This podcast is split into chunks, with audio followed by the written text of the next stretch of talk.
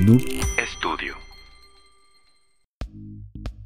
El Homo sapiens y el chimpancé estamos tan pinchemente emparentados que únicamente nos diferencia el 1.3% de nuestros ADNs. Así es, en ese pequeño ni siquiera 2% se encuentra la diferencia entre cazar un chinguero de hormigas utilizando una rama y aprobar tu examen de física. No te preocupes, yo tampoco lo aprobé.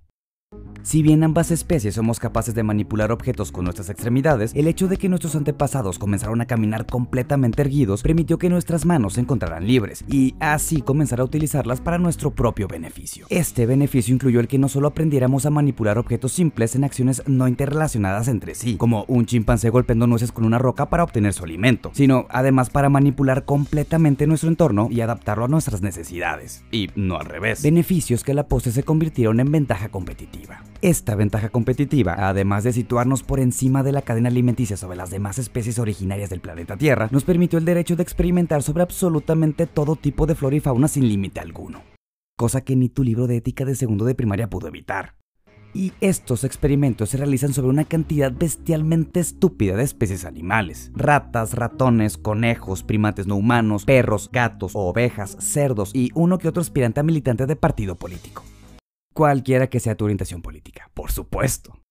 Sin embargo, el experimento que se llevó los reflectores de los nuevos medios tradicionales, las redes sociales, fue el realizado sobre un primate, más concretamente un macaco. Este, con ayuda de unos implantes o sensores neuronales, fue capaz de videojugar una chingadera llamada Mind Pong o Pong mental, el cual jugaba controlando desde su propia mente. Todo esto, claro, mientras era grabado para demostrar sus habilidades en el mundo del gaming. Lo que técnicamente lo convertiría en algo así como un streamer. ¿Qué diferencia habría?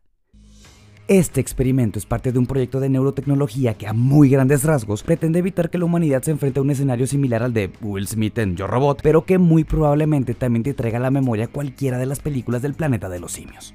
El tema de hoy. ¿Cuándo se van a ver resultados? Ya tenemos tres años haciéndole esa pregunta, señor, pero ese no es el tema de hoy. Sean ustedes bienvenidos. Ah, no lo sé, José. Para tratar de entender un poco más el contexto en el que se desarrolla la noticia cuyo desenlace incluye un chango videojugador, me parece necesario establecer primero los protagonistas principales de nuestra historia. Según la Biblioteca de Alejandría del siglo XXI, la Wikipedia, la neurotecnología es un conjunto de herramientas que sirven para analizar e influir sobre el sistema nervioso del ser humano, específicamente sobre nuestro cerebro. O sea, básicamente el sueño húmedo de cualquier político ahorita que están justo por iniciar campaña. No se hagan pendejos.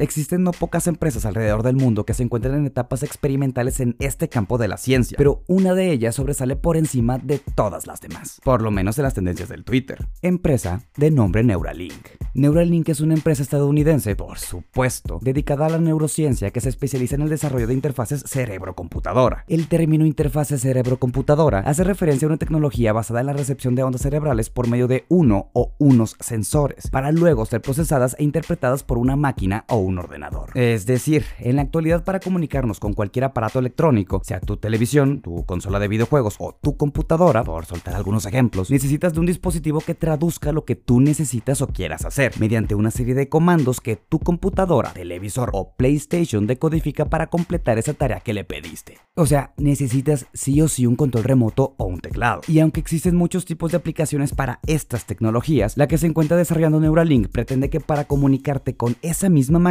lo único que necesites sea pensar en esos comandos que planeas ejecutar sin ejecutarlos físicamente. Dato algo de la verga si te llamas Blat el Empalador o eres fabricante de controles remoto universales, pero que para la población normal, entre comillas, del tercer milenio nos podría parecer bastante interesante. Pero ya nos desviamos del punto.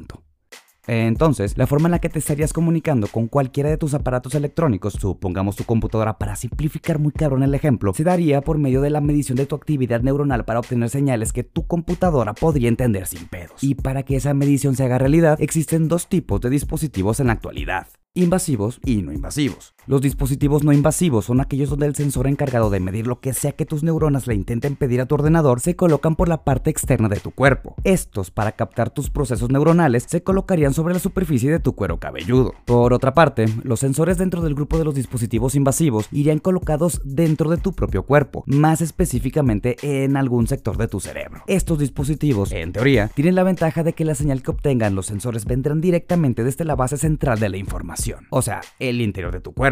La única y pequeña desventaja son los múltiples riesgos y pedos éticos que conlleva el implantarte un sensor de estos en el cerebro. Cabe destacar que estos mismos riesgos que supone una intervención quirúrgica de este tipo y nuestros principios éticos al día de hoy hace que la gran parte de las investigaciones bajo este método no se realicen sobre seres humanos mismos riesgos y principios que nos valen totalmente vergas si los realizamos sobre animales.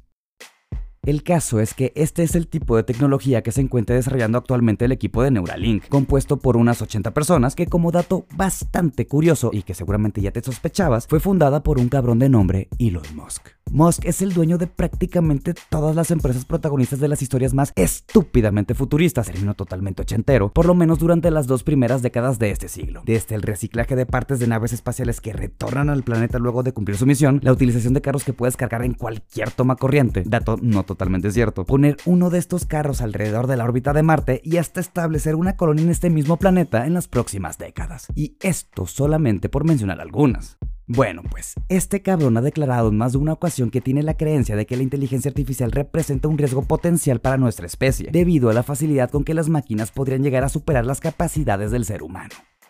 Y darwinistamente hablando, tomando en cuenta el poco tiempo en el que las máquinas comenzaron a desarrollarse y el lugar en el que se encuentran ahora, esto tiene bastante sentido.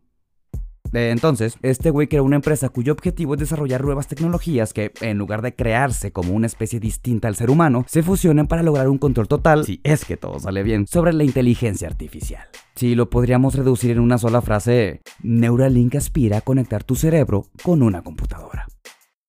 Más o menos así. Y es así que bajo este marco, la semana pasada Neuralink lanzó un video a través de distintas plataformas en el cual nos muestran sus más recientes avances neurotecnológicos. En el video se puede apreciar un macaco de nombre Pager interactuando con los objetos dentro de un famoso videojuego llamado Pong. Y si esto todavía no te parece interesante, Pager no está jugando de la forma en la que tú y yo estamos acostumbrados. A este macaco le implantaron unos sensores de tipo invasivo, obviamente, en las áreas del cerebro encargadas de la planificación y ejecución de los movimientos de los brazos y las manos. Entonces, cuando Pager quiere mover el cursor del videojuego, estas zonas cerebrales se activan permitiendo predecir lo que una persona, o en este caso un macaco, quiera realizar. Y una vez que Pager termina de jugar, obtiene una recompensa para mantener voluntariamente, entre comillas, su participación en el experimento sin hacerla de pedo. Más o menos como tú y yo en viernes de quincena, pero muy más o menos.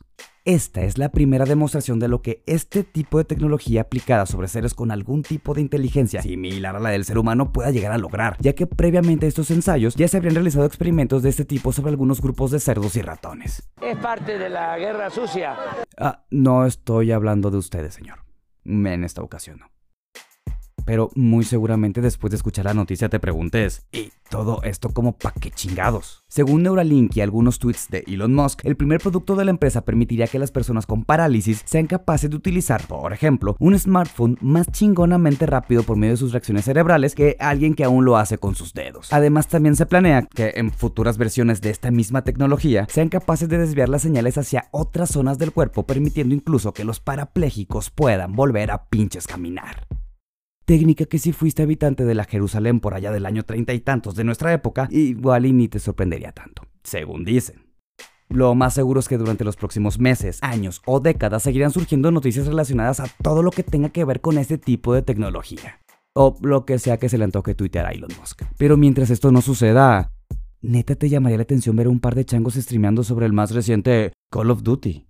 Por cierto, si después de perder tu tiempo escuchando este podcast te gustaría perderlo todavía más, sígueme en mi cuenta de Instagram, arroba no lo sé José Podcast. Y aunque ya no estamos en los 90 como para especificarlo, no lo sé José Podcast, va todo junto, cabrón.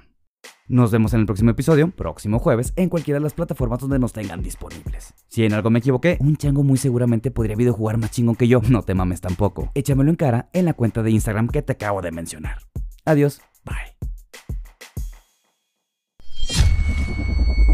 Sean ustedes bienvenidos a No lo sé, José.